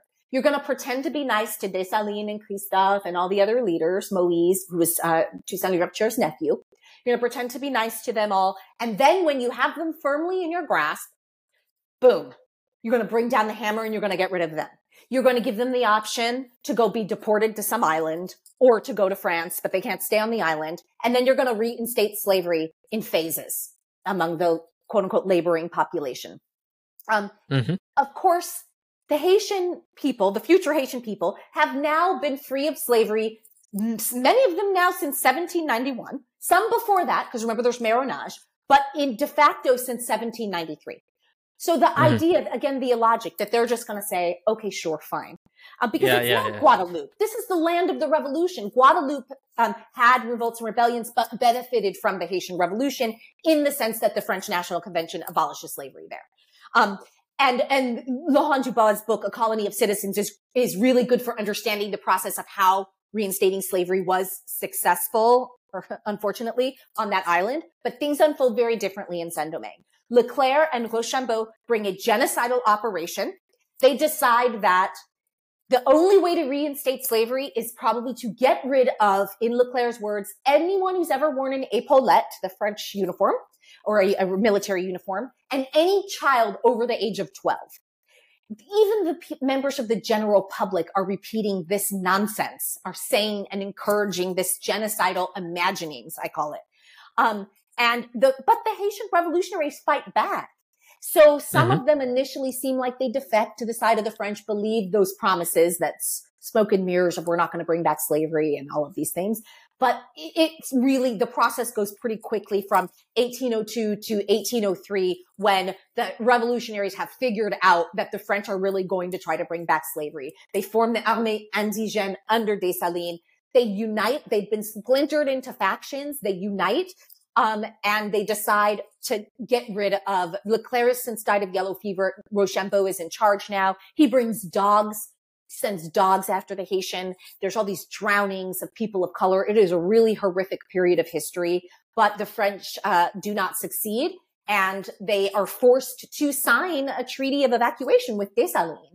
And it's after that on November 29th that we get a preliminary declaration of independence uh, November 29th, 1803. And then the official January 1st version that changes the name of the island to Ayiti, back to Ayiti from Saint-Domingue, which is something that the November 29th version did not do. Hmm. Wow. Okay. Uh, a lot of people think that Louverture died of uh, of old age, and in in fact, it is a very sad story. Uh, what happened to to Saint Louverture in the end of his life? Oh, I mean, it's terrible. Actually, I mean, and he wasn't that old, right? He's in his fifties at most, his late 50s mm-hmm. So, um, Toussaint or sixties, um, Toussaint Louverture uh, was arrested. So, um, he went home actually. Back, he fought the French for a while. After some of his key generals, including Dessalines and Christophe, appeared to defect to the French side momentarily, he said, you know mm-hmm. what? I will retire. He went back home to his plantations, but the French knew that he was just this big threat. They accused him of all these things that just his existence there, right? Because of what he symbolized, the revolution mm-hmm. and, uh, the end of slavery, that there was no way to bring back slavery while he was still there. Also because he was adamantly against it and he would have fought them tooth and nail. So they trick him into a meeting in June of 1802. Um, a general, horrible general named General Brunet and arrest him, summarily arrest him, go back and arrest his wife, his children, his 105 year old godfather, deport them all to France, separate them. The letters from the time period are so heart wrenching because he's, you know, wants news about his son. He wants to hear from his wife. His son wants news from him and from his mother. And they're trying to figure out what's happened. The French send this general, another terrible general, Caffarelli, who had also served in Saint-Domingue to interrogate Louverture, get him to reveal all his plots. What Louverture does instead is write down what's known as his memoirs. There's four different versions.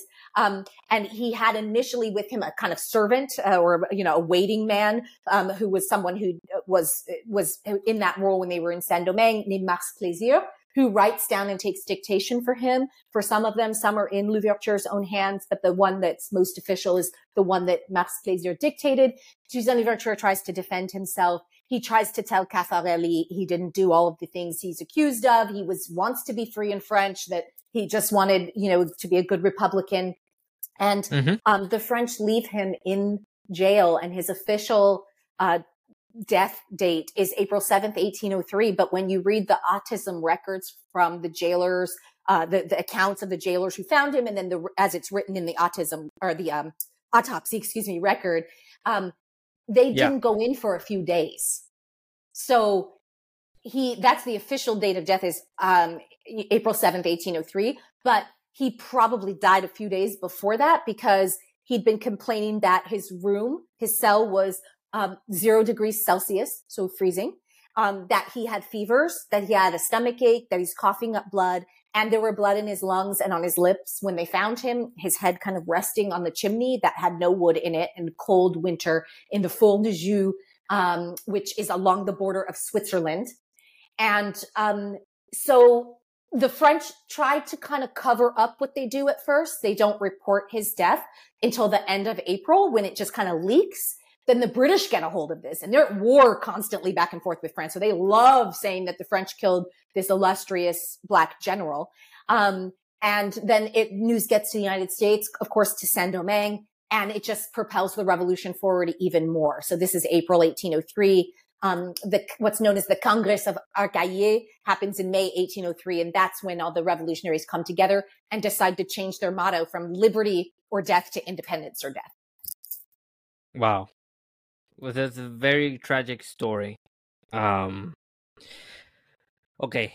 We know that there seems to be, well, not that there seems to be, there was a kingdom in, in state, uh, created uh, in the first half of the 19th century. How does that happen? Because I know of Henry, kill Henry, right? Yes. So King Henry, um, Henri Christophe, um, in 1811 creates the Kingdom of Haiti. And so what happens mm. sort of in between 1804 and 1811 is that Dessalines becomes um, first the leader of independent Haiti, and then pretty quickly after that, emperor of Haiti, Jacques I. But he's killed by members mm. of his own military on October 17th, 1806, uh, on the Pont Rouge, which is just outside of Port-au-Prince. And this leads to a splintering and fracturing of Haitian society because um, a man named Pétion, Alexandre Pétion, a fellow general from the Haitian Revolution, is the kind of head of this conspiracy. And Christophe, who had been the head of the Haitian army at, under Dessalines, knows this.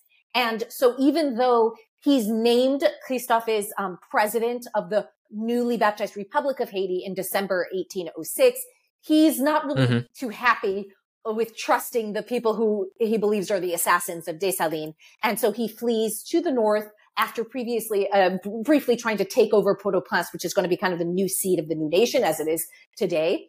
Um, and he sets mm-hmm. up a separate state in 1807 um, in the north. Pétion ends up ruling in the south. So at that moment in 1807, you have um, a state of Haiti in the north and you have a republic of Haiti uh, in the south.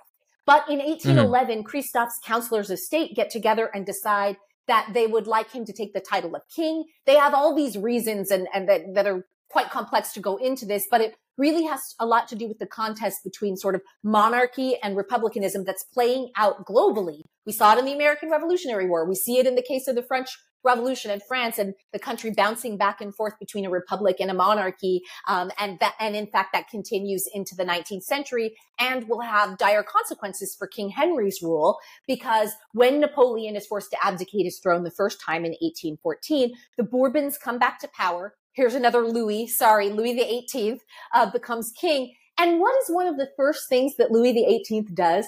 He sends a mission to try to prepare the groundwork to retake Saint Domingue to, so they can reinstate slavery with all these secret instructions that come to light.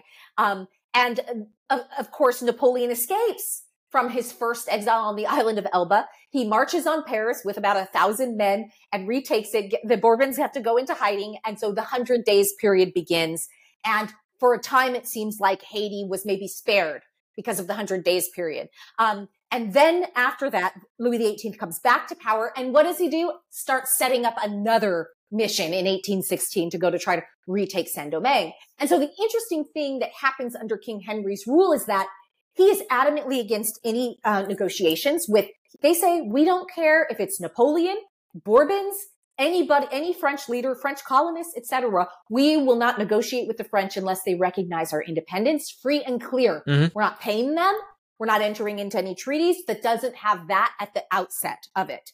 And so mm. he's kind of Haiti's biggest defender, whereas Pétion in the South is a little bit more open to how can we negotiate for recognition of our independence, including Pétion being the one who proposes an indemnity, although the French colonists had floated that idea, an indemnity being Haiti paying France to recognize its freedom, had been floated by the colonists earlier in 1804 but it's Pétion who kind of puts a dollar amount on it, a small dollar amount, albeit, um, and, and kind of breathes new life into the idea, even though it's actually not going to happen until 1825 under a subsequent Haitian president.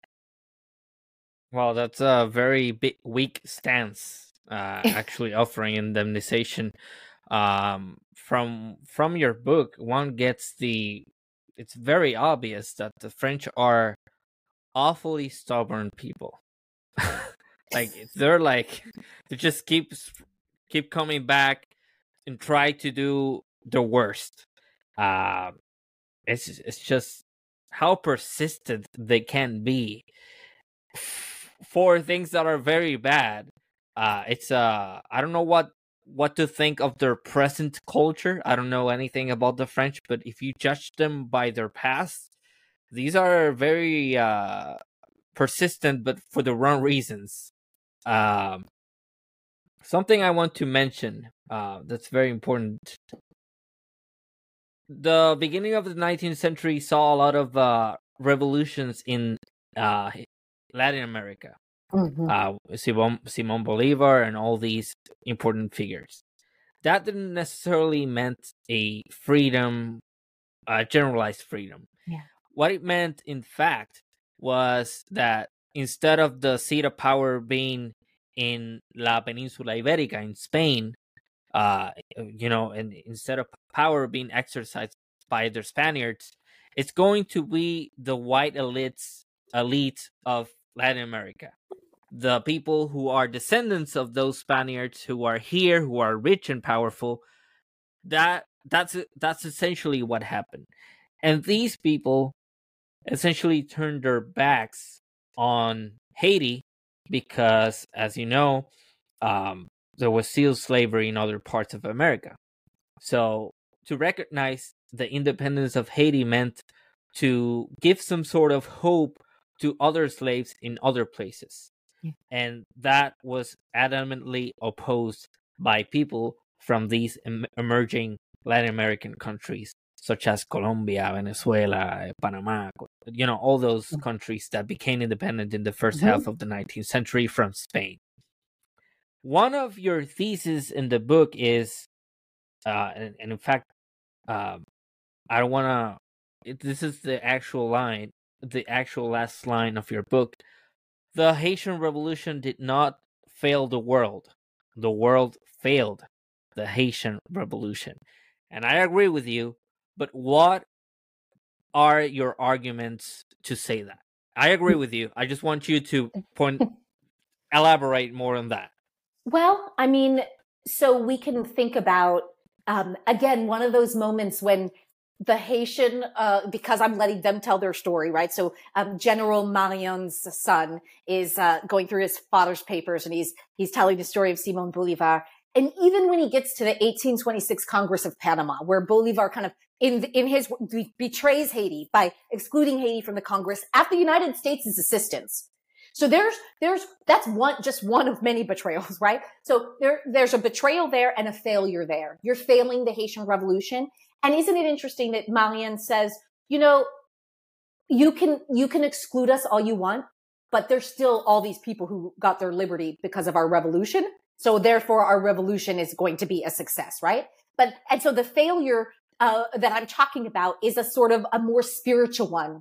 Um, yes, we can say it in many ways that the Haitian Revolution was the, one of the greatest successes in world history. But um, mm-hmm. what I w- really meant with that last line was actually that when people look at Haiti today and they say the Haitian Revolution didn't succeed because look at the state of the Haitian people today and what liberties they don't have and what security they don't have and what prosperity they don't have. And I say, but that's because the world, the world failed Haiti and the Haitian Revolution because from the 1825 indemnity, from a world that sat around and in uh, and laughed essentially because when Boyer agrees to this, 150 million francs to Charles X, Bourbon king, brother to Louis XVIII. So now we're away from the Louis for a moment. Um, mm-hmm. you know, when when the British say Haiti can't pay that money, everyone is astonished. But does anybody do anything No. So in a world that loves to intervene in Haiti, don't you find it interesting that in a moment where they could have intervened and said, no, that is not right. They should not have to pay you. And we're not going to suffer that they pay you. No one intervened.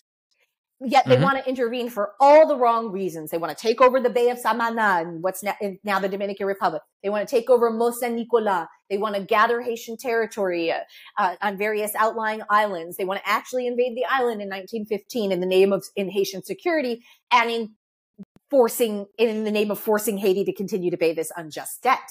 Because what happens to the debt is that Louis the Louis Philippe, who's the cousin of, of Charles X, comes to power later and um, in an 1838 revision that they really anachronistically call the Treaty of Peace and Friendship, reduces the overall amount that Haiti's going to have to pay to 90 million francs, but f- instead of 150 million, but forces them to take out all these draconian laws, uh, loans that would take, you know, that take, you know, decades to unveil where all the money went because we can trace, oh, okay, it was paid off in the 1880s and 1890s, and then this portion was paid off in 1947. But the opportunity cost, the loans they took out to pay the loans, all of that, the repackaging of all of that, to this day, we can't trace every last penny and cent and, and debt. Um, and so that's what I mean when I say the world um, failed the Haitian Revolution, failed the principles of it because Haiti was punished over and over again and is still being punished. You know, after the mm-hmm. 2010 earthquake, when Francois Hollande went to Haiti, he stuck his foot in his mouth because he said, you know, we owe a debt to Haiti. And then everybody said, oh, you, you're acknowledging the debt? And very quickly his spokespeople put out statements. No, no, no, we meant a moral debt. And it's always that Haiti uh, can never be compensated for actual physical and material harms, whether that's mm-hmm. cholera that happened after the 2010 earthquake or the indemnity, which is the clearest case of reparations that perhaps exists because there are receipts for the actual money and amount that Haiti paid. And the New York Times, one of the really good, great parts of their investigation, ransom, was in actually showing the public those receipts, taking it out of the realm of an abstraction, reparations from slavery, and talking about repayment of an unjust debt, a falsely or an unjustly opposed, uh, imposed debt and taking that out of that realm of abstraction, which we can never quantify the harms of slavery. Maybe we can't ever quantify them, but we can quantify the amount that Haiti paid to France and all the benefits mm-hmm. they got, including the Eiffel Tower that was financed with money from the indemnity. Um, mm-hmm. and, and so that's really what I meant with that is that if we actually fold back and think about it, the Haitian revolution did remarkable and wonderful things for the world, but the world did not do remarkable and wonderful things in the name of the Haitian Revolution, including segregation and apartheid in South Africa, all of these things that are antithetical to the Haitian Revolution and took way too long to eradicate. And we are still living with the legacies of all of that history today. Okay. Centuries of slavery, atrocities, rebellion, blood spilled, people tortured, burned, their heads severed and put on stakes, the wheel, um, plagues, invasions, more blood spill. And once this nation finally uh, gets emancipated and earns its freedom at a high cost, every country around it turned turned their backs. Mm-hmm. Uh, Haitian, the Haitian government sent troops to Latin America to support uh, the independent movements from Spain in Latin America. This is something that's not mentioned. And Simon Bolivar and other uh, figures turned their backs on the Haitians as soon as they could. The the nascent United States turned their backs on Haiti. Nobody traded with Haiti. Nobody wanted to do anything with Haiti. They just wanted to keep them isolated and as poor as possible because there there was still slavery in other places. Great Britain, as you say, uh, said something but didn't do anything about it.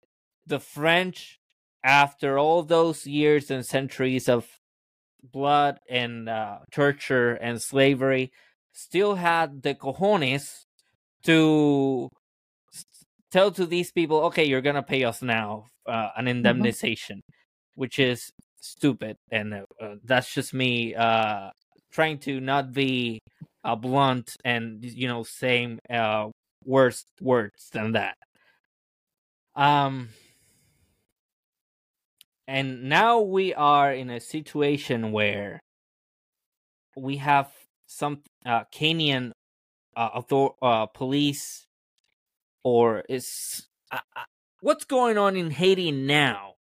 Because uh, what I want to illustrate is these people have never had a period of complete peace of per- uh, a period of complete pro- uh, you know of progress even because of all the reasons we just stated but what is the present state of haiti um, well you know haiti right now is in a state of crisis um, that is not completely divorced or unrelated to everything that we've been talking about here because you think mm-hmm. how could it be right um, one of the things i really wanted to show with the book was that we can say why did king henry make himself a king? Oh that seems like a retrograde. That seems like not progress and going back. But when you look at what life was like in that kingdom you see that haiti was on a path just as the united states was on a path.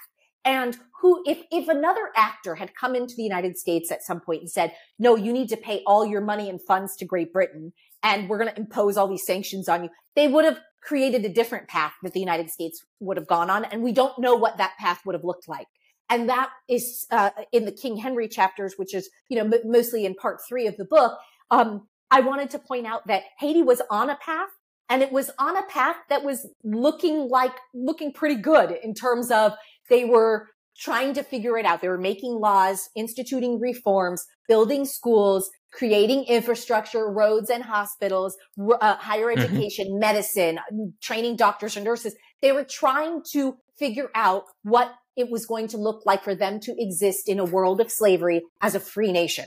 They were trying to figure mm-hmm. that out. And then comes along the indemnity. And now what does freedom mean again? Okay, to be free of France, we have to pay them this money. And how are we going to get this money?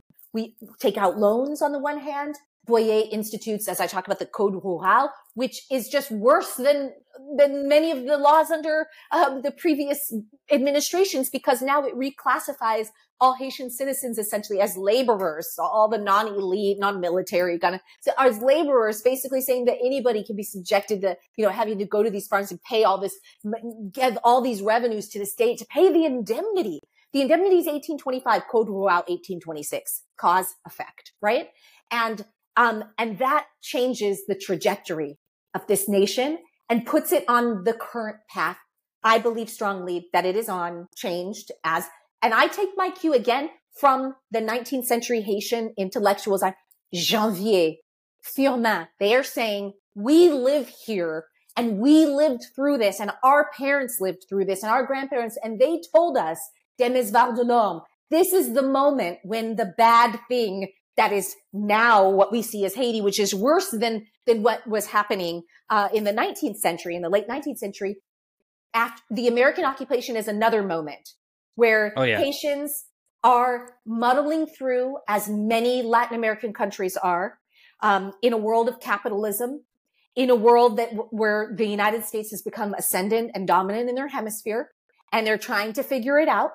And the United States comes along and occupies them for 19 years, trains a police force, installs a puppet presidency, and then will have a say in installing or deposing every single president from that moment on, from Philippe Dartiguenave on until now. Even now in Haiti, after the assassination of Jovenel Moïse, uh, Haiti's president in July 2021, the assassination, Ariel Henry was essentially um, put into office or paved the way for him to become um, the leader of Haiti, technically the prime minister or acting president, um, even though he'd never been sworn in. The, the man who'd named him to the office, Moise, was dead and he hadn't been sworn in, and Moise's presidency was under contestation. So now we're in a situation in Haiti in which people don't trust authority. They don't want an intervention, even though the security situation is as bad or worse than it's ever been, perhaps. Um, people are suffering. People are starving. There are levels of violence that are unspeakable. And, you know, friends and family in Haiti, they are, everyone is devastated and afraid. principally in the capital, but around the country in terms of what is going to happen next. And the idea that just that the only answer is intervention is exactly what the UN, the United States and neoliberal, you know, sort of government agencies want is a dependent Haiti that stays in its place and says, yes, master to the Western world. Because Haiti's biggest crime in their eyes was saying no and standing up to fight for themselves. Okay. I know that given your expertise and your astounding work with this book, it is a very powerful, formidable book. Given your expertise, I believe that you are actually in a position to do the following. What is your prescription for Haiti to get better, to start walking or making steps towards progress? And I think you're actually qualified to do that. I mean, I don't know. I think that the solution will, um, you know, I, I actually, you know, have a lot of problems when people always, you know, are saying Haitian led solution because that is true. The solution absolutely has to be Haitian led, but the rest mm-hmm. of the world has to get off the back of the Haitian people so they can stand up. We can't tell them you have to pull yourself out of this quagmire while holding them down. And mm-hmm. that's what's happening right now because the UN and the United States, but the UN in particular, it, it, would go a long way if they said, we do not, we no longer recognize as legitimate the government of Ariel Henry. Because as long as the United States and the, and the UN in particular say that that's a legitimate government, they will create problems for anybody who wants to come after. Because there are many Haitian uh, actors in civil society and leaders who are ready to help the country move forward, who have plans, extremely detailed plans. There was one that sort of fell apart because of no support from the international community called the Montana mm-hmm. Accord, in which that 400 members of uh, uh, different organizations came together and said, here's a person who could be acting president. Here's a person who could be acting prime minister. Here's how we can move forward. And the international community just poo pooed in because they don't trust the Haitian people to be able to chart their own path. But could it possibly what they're proposing be worse than the situation now where people are afraid to leave their homes? They can't go to the bank or school or out for a meal or to the supermarket. I mean, this is not, this is not okay. People are being, there, there are women being raped. There are people being murdered, kidnapped. And, and the rest of the world is saying, Oh, well, you said you didn't want an intervention. It, like, like that's the only solution. Because what does intervention mean? Send a bunch of soldiers in there to start killing people? They say intervention and they don't say what they mean. As say what you mean. You mean you want to send soldiers in to kill people. Instead of what if you took a tack that you've never taken before? They love interfering, right? Yet they won't say we don't support this current administration in Haiti. It's not legitimate. It wasn't elected. There's literally no mandate for this man, Ariel Henry, to be in power even if people believed that Moise's term wasn't up because there was this debate about the Haitian constitutional calendar for the presidency, um, that is, that his uh, presidency wasn't up in February 2021, which led to wide scale protests. By mm-hmm. February 2022, that would have been, it was a one year debate for the people who believed that the five years wasn't up because he started late, but the calendar continues anyway, right? But, but to some people it didn't. The calendar was on pause there's still no mandate for Ariel Henry to be in office. He says, Oh, I'll hold elections as soon as the security situation allows for it.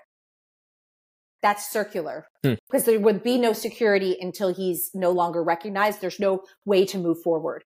Um, for for ordinary Haitian people and members of civil society who want to be leaders and who want to lead the country out of the current crisis. Wow. Okay, so I think that the book uh, right here and I thank you for having you know for sending me a copy of it. This is uh the book. It's out now. It's called The Awakening the Ashes: An Intellectual History of the Haitian Revolution. Where can we find this book? Um, you can find it at um, the University of North Carolina Press website, and I will send you um, a discount code because you can get 40% off until I think November 30th or so. Um, so mm-hmm. plenty of time. And then also, if you want to support independent bookstores, you can go to bookshop.org. Um, and you know, of course, the book is available at Amazon and Barnes and Noble and all of those places as well. And I know people have lots of reasons for needing to shop at those places as well. So, um, you know, any any little bit helps to help further the knowledge of, um, as you say, the you know most important revolution of this hemisphere. Okay, so we can find it at those places. And uh, do you have any conference, any other book, anything that you'd like to promote now? um, well, I'm working on uh, just finishing up the final draft, in fact, of a a biography on King Henri Christophe. Um, uh, oh. There's a lot about him in the in Awakening the Ashes as well, but this is a biography and narrative history that should be coming out in 2025 with Knopf books, um, and will really kind of delve into his early life um, as an enslaved child on the island of Grenada, fighting in the American Revolutionary War at the Battle of Savannah, and then um, ending up a crucial part of the Haitian Revolution, and then the King of Haiti.